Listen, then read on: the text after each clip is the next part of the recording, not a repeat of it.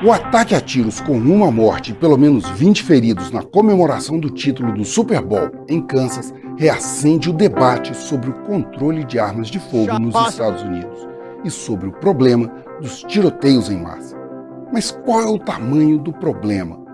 Este é o Vasto Mundo, podcast de relações internacionais do tempo, e juntos vamos saber mais sobre os tiroteios em massa.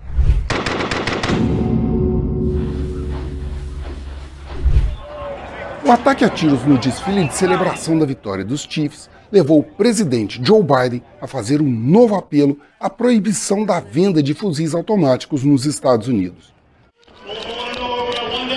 Segundo o Gun Violence Archive, que monitora ataques no país, somente no ano passado ocorreram 656 tiroteios em massa.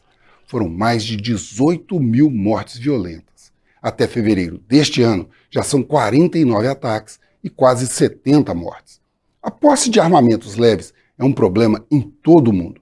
A Agência das Nações Unidas para o Desarmamento calcula que a cada dois minutos uma pessoa morra vítima de armas leves. Somente em 2021 foram 260 mil mortes, o equivalente a 45% de todas as mortes violentas no mundo. A segunda emenda à Constituição norte-americana garante ao cidadão o direito de portar armas de fogo e praticamente cada estado tem sua própria legislação. Estima-se que quase 400 milhões de armas de fogo estejam nas mãos de cidadãos norte-americanos, o que equivale a 120 a cada 100 habitantes.